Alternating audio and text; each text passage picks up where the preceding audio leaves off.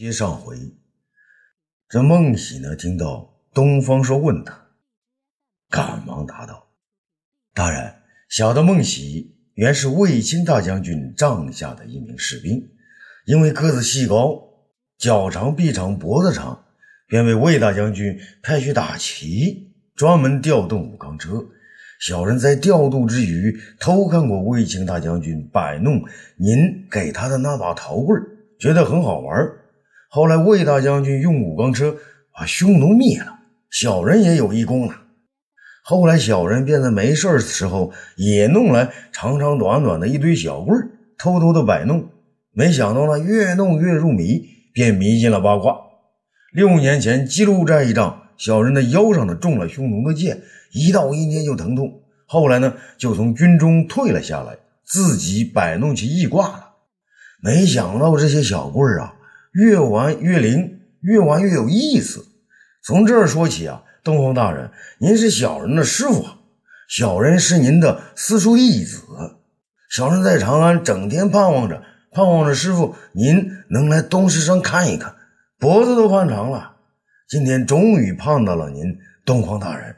长安东市上的人都说，您三十多年前进京时，就是在东市上让长安人开了眼的。此后。都说您成了神仙，刚才小人一见您，便觉得您是神仙。呃，您是太史公说的太岁星，东方大侠。这东方朔呀，急忙止住他。啊，好了好了，你怎么没完没了啊？孟喜，的确啊，既然你已经私塾多年，那我今天就正式收你为徒吧。这孟喜啊，急忙跪下磕头，谢谢东方大人，谢谢恩师大人。此时啊，那个卖竹甲的也挤到人群前头，也扑通一声跪下，和孟喜呢一块磕起了头。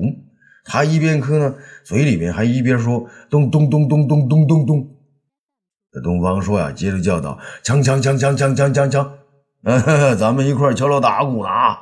众人大笑。这卖竹甲的呢也笑了，他呢跪在地上说：“大大大大大大人。”那小人也也请大大大人是是收我为为为徒弟吧。这公随见了此状啊，急忙拦住：“啊，去去去！那你这个卖竹眼的也要当东方大人徒弟？那这东市上卖烧饼的、卖猪蹄的不都要来了吗？”卖竹眼的那拉过孟喜：“你你你你你帮帮帮帮帮帮我说说。”孟喜呢笑着向东方朔求情道。师傅，这个卖竹简的说话口吃，可他一肚子全是诗经啊！这东方朔不由得大惊，俯下身来注视着那张黑黑的、满脸疙瘩的脸，问道：“那既然你卖诗经，还能背诗经，那说话又不利索，何不将诗经唱给我听啊？唱好了，我就收下你。”卖竹简的那跪在地上，像吟诵一样唱了起来：“天下有诗经，分为风雅颂，三百零五篇，得意在国风。风雅颂赋比兴，会了它，万物通。关关雎鸠，在河之洲。窈窕淑女，君子好逑。参差荇菜，左右流之。窈窕淑女。”这孟喜啊，急忙用左手拿起一块竹简平放着，右手呢又拿起一块竹简作为砍刀，连砍数下，要将那人的话连腰砍断。停停停！这一招呢还真灵，那人呢真的停下了。孟喜急忙转身对东方朔说：“师傅，弟子要是不叫停啊，让他这么背下去。”他会把这个整个的诗三百零五篇一字不差全部给你背出来。有一次我都睡醒了，一觉他还在背呢。这东方朔呀，把那人从地上拉起来，笑道：“好了好了，我收下你。你叫什么名字？”“是是是是师傅，我我我我叫你你叫。好了，你以后不要说，就用嘴唱，唱给我听。”这卖竹简的唱道。师傅多才智，小人叫王氏，原是鲁国人，长安来应试，只因不会说，人称我没智，吃喝没着落，竹姐来卖诗。竹姐何处有？南山自伐去。侃侃伐檀兮，置之何之干兮？河水清且涟漪。孟喜呢，来不及拿起竹简，便将左掌平伸，掌心向下，右手呢伸出食指顶住左手掌上，打起一个砍断的手势来。停停停停！怎么怎么从制竹简又跑到法坛上去了？师傅让你自报家门，报完就行了，你又扯诗经上去了。那王氏啊，看了东方朔一眼，再唱起来：三百零五篇，篇篇都是经，风雅颂，赋比兴，会了他万物通。东方朔见他特别好玩，便接着他的话也诵了起来：好，风雅颂，赋比兴，会了他万物通。今天你别哼。随我到家中，先拜小师姐，再拜众弟兄。公随把打胡子的笑得一翘一翘的。哎，先生，您呃怎么也跟着唱起来了？东方朔一甩手，嘿嘿，要不怎么说我这这人会传调呢？田千秋啊，止住了笑，上前说道：“先生，今天运气好，该找到的都找到了。依弟子看呢。”还是回去接着上课吧。东方朔呀，点点头。好，明天就到皇上给我的半年之期了。你们今天都别走，先生呢要在金马门给你们讲第一课，课题便是五子登科。这五个弟子都瞪大了眼睛。五子登科。东方朔点点头，动身便往回走。刚转过身，却见一个三十来岁、商人模样的人从远处跑了过来，边跑边叫道：“东方大人，东方大侠，东方神仙！”这众人停下来了，不知发生什么事。东方朔见他气喘吁吁的，便问：“你是谁呀？叫什么叫啊？”那商人呢，一边喘一边叫嚷着：“东方大人。”我叫朱老八呀，您还记得三十多年前您在东市上打的那个卖猪蹄的朱三吗？他是我爹呀！东方朔大惊：“啊，你是朱三的儿子，朱老八？”这朱老八脸上笑着，脚下呢还一跳：“是啊，东方大人，自从您打了我爹后，他就学好了，开了个猪蹄店。”长安人都来这儿吃，一边吃一边听我爹讲故事。如今我爹路都走不动了，还经常躺在椅子上给食客们讲您的故事。东方朔听说朱三还活着，当然也高兴。哦，那倒好。那你这会儿来做什么呀？那刚才我爹听人说您又到东市来了，说什么也要把您呃请到殿中去。东方朔呀，举手相依。啊，多谢他了！你回去告诉他，我今天呢急着回去，改天定去拜访。说完，转身便走。钱千秋等人当然跟着。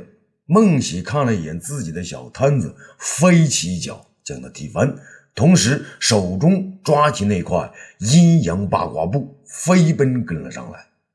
王氏岂敢落后啊？他把怀中的竹简往天下一扔，拉着这个孟喜的大挂机儿啊，也跑了过去。那朱老八见留不住东方朔呀，便在后面用手呢做成喇叭状，放在口边，大声叫道：“东方大人，请您记着，我们的店就在东门那第一家，名叫东门大酒店，门口还挂着个黑色大猪蹄儿。” 花开两朵，各表一枝。这建章宫的后边啊，车棚马厩内，武帝与公孙贺二人随着霍光来到马厩，只见一个马厩里十多匹马，个个是膘肥体壮，可马厩之内不见人影。武帝爱惜的抚摸着一匹白马，说道：“啊！”这是一匹大渊的良马呀，养的可真好啊！丞相，你看这马的背上都流油了。霍光，这些马呢是谁养的呀？霍光恭敬地说：“启奏皇上，这些马是金密迪养的。金密迪，他人呢？霍光用手指了一下后院，皇上，他可能在后院马料场中练剑。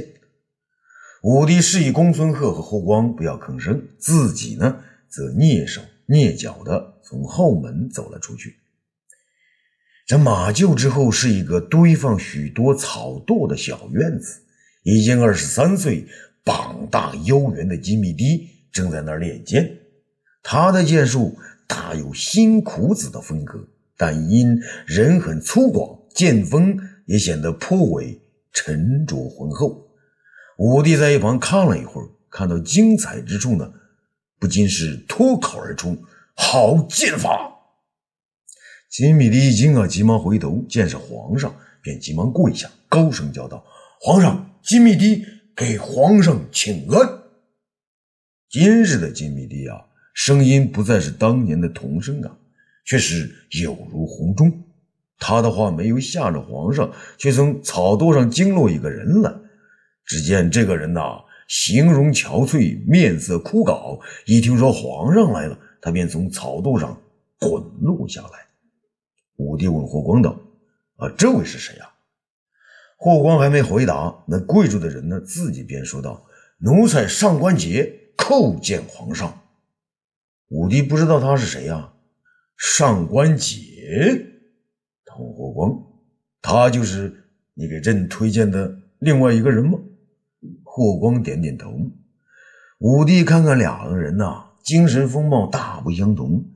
这金密帝呢，精神焕发，而上官桀则萎靡不振。武帝不想多看上官桀，便问金密帝道：“金密帝啊，你跟东方大人学剑，还真学到了真功夫啊！你的马呢，喂的也好。朕命你为奉车副使，协助霍光处理宫中事务。”金米迪跪在地上，再三拜道：“皇上，臣没有什么功劳。”您将这官位给别人吧。说完，他看了上官桀一眼。武帝也看了看上官桀，不以为然地说：“朕说的话还能改吗？金米迪啊，朕让你做官，你做好就是了。别的人，朕自有安排。”金米迪这才谢恩。金米迪谢过皇上。武帝转过身来问上官桀：“哦，上官桀呀。”你养的马呢？上官桀从容地说：“启奏皇上，在马厩里。”武帝将信将疑地说：“那走，嗯，带朕去看看。”上官桀从容地领着武帝等人进入另一个马棚。武帝来到另一个马棚，不禁是非常失望啊！那这里的马一个个是瘦弱不堪，如同养他的马夫一样没精打采。他有些发怒，大声问道。上官桀，那这就是你喂的马呀？都快瘦死了！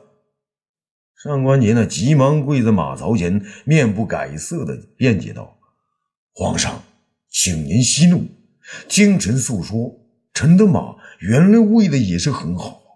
可是近来臣听说皇上因李夫人之故，茶不思饭不想，臣便寝食不安。臣在想，皇上龙体欠安，还骑马做什么？臣想着想着。”就没心思喂马了，所以马才瘦了。皇上，您看看，臣自己也是形容憔悴，面如死灰呀。听了这话呀，武帝不由得愣愣了一下。他认真的再次看看上官桀，果然是面无血色，精神懈怠。武帝有些感动，嗯，难为你为朕想这么多。霍光啊，是这样的吗？霍光点头称是。是的，皇上，上官桀确实整天想着皇上，这一阵子没心思喂马。霍光心里想啊，他想你是要你给他官做的，让他宠信，让你宠信他。当然，他的嘴上绝不会将心里想的这是说出来呀。武帝见到上官桀那副忠诚的样子，更受感动。上官桀呀，你心中想着朕，人都瘦了，马养不好，朕不怪你。上官桀再度跪下：“皇上，臣看到你，看到您比过去消瘦了许多，臣心里难受啊。”说着呢，他竟然流下泪水来。武帝大为感动：“好，霍光，有这样终日想着朕的人，你应该推荐。上官桀，你别养马了，朕命你到丞相手下学习点文书，将来再做重用。上官桀呢，再三跪拜，臣谢皇上。武帝啊，对霍光等人说：“看到你们这些年轻人，朕就想到了三十多年前进京的东方朔呀。你们前途无量，好自为之啊！”霍光呢，等连连答应：“臣等定不负皇上厚望。”这个时候啊，霍子侯走了进来。皇上，杜周大人带着二人进了甘泉宫，在那儿等候皇上。武帝拉着东呃公孙贺说：“好，丞相，你陪朕去看看。这甘泉宫中啊，夕阳斜挂，杜周带着其貌不扬的吴丑生和长相俊俏的江冲二人。”在那儿静立等候了好久，见到武帝来到，三人急忙下跪。武帝今天呢见到了四个人才，确实高兴。他还没坐下呢，便开了腔：“好啊，丞相，朕让你们推荐贤才，刚到半年，果然个个都有了着落。杜周啊，你站起来说，你推荐的是什么人呢？”杜周虽然站了起来，但声音仍然很低。慢慢腾腾地说：“皇上，臣推荐的这两个人，实际上也不是什么新人。臣对他们也只是有一点养教之功。真正慧眼识才者，乃臣的前任张汤张大人。”武帝眼睛一亮啊！哦，是张汤留下来的人。他那个义子张安世呢？朕怎么没见到啊？启奏皇上，那张安世生性喜欢捕盗捉贼，捉贼，臣呢就留他在廷尉府历练几日，日后再送到皇上您的身边。可臣今天送来的这两个人，也是张汤大人亲自选定的。他们一个精明能干，一个严谨认真，都是罕见的人才呀。武帝说：“那他们叫什么名字？”杜周左手一指吴丑生，皇上，这个后生名叫吴丑生，他的名字虽然丑，可人却不丑，心里更是内秀。张大人送他来时才九岁，在陈那里读书八年，又做了七年的刀笔吏，从来没有出现过误差。武帝见那吴丑生半天都没有动一下，便点点头说：“嗯。”看上去他是很老实啊，只是他的名字不太好听。本来你也不算丑吧？为什么要取这个名字？吴丑生恭敬地说：“皇上，父兄之命不可违也。微臣自幼丧父，随兄长长大。兄长俊美无比，相比之下，小人便是丑陋了。所以臣才乐意叫丑生之名。后来兄长也亡故了。”微臣想记住他们，便没有改名。武帝哪里知道他的兄长就是吴培龙啊？他只觉得这个吴丑生啊很有孝悌之心。好，难得你有这片心意，那朕就命你为廷尉府秘书，官五品，还在杜大人那里办事，多多历练。吴守生啊，沉稳的磕了三个头。臣谢皇上恩德。杜周啊，右手指着江冲说：“皇上，这可是个俊俏后生啊！他的名字叫江冲，原是赵国人，后在晋国太原长大的。张大人推荐他给臣管理内务，他果然是公事家事井井有条。他在军中待过，也学过一些武功。皇上，他也是。”人才难得呀！武帝看了江充几眼，觉得他的眼睛、鼻子、嘴巴哪儿都长得恰到好处，一种莫名其妙的感觉涌入武帝的心头。他觉得江充啊，有点像韩嫣。韩嫣正是韩王信的后人，就是韩信的后代，也是晋国太原一带的人呢。这时呢，他再看江冲一眼，觉得他的眸子很亮，嘴巴很酷。看到这儿啊，武帝觉得很快意，于是微笑着说道：“哈哈，人们常说燕赵自古多悲歌慷慨之士，朕看着江冲便有些玉树临风的样子。既然他擅长管理内务，朕呢就将他留在宫中。自从新裤子离开长安后啊，朕身边少一个武士，让他留在朕的身边，做朕的锦衣绣史吧。”杜周啊，有点惊讶。皇上，锦衣绣史这个官儿以前可没有啊！武帝洋洋得意地说：“对吗？就因为以前没有，朕才要这么做呀！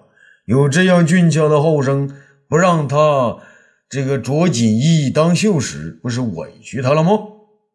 杜周终于明白了皇上的意思，忙说：“江冲还不谢过皇上。”江冲啊，刚才太高兴了，他的脑海里正浮着自己祖宗陵墓里面冒着烟的情形。听了杜周的提醒，他便伏地而拜，臣江冲谢皇上圣恩。武帝高兴地说：“好啊，杜周，你也算是尽职尽责了啊！朕赏你升官一级，位从一品。”杜周急忙跪下磕头，臣谢皇上。武帝转身对公孙贺说：“丞相啊，朕要诸位爱卿见人，果然不负朕的期望。过两天，朕要去汾水祭奠后土。江冲是晋人，不妨让江冲跟着朕去。好了，今天已经晚了，就算是东方朔和丁义带着人来，朕也不想见了。就到这吧。”公孙瓒呀，早就想走了。听到这句话呢，急忙说声：“啊，老臣遵旨。”慢！武帝将他叫住了。明天一大清早，你早起些，让霍子侯叫醒朕。咱们呢，去金马门看看，看看太子和东方朔的几个徒弟是怎么练功的。同时，朕也要问问东方朔，朕让他收的五个五经博士收齐了没有？公孙贺啊，唯唯诺诺。啊，欲知后事如何，咱们下次接着说。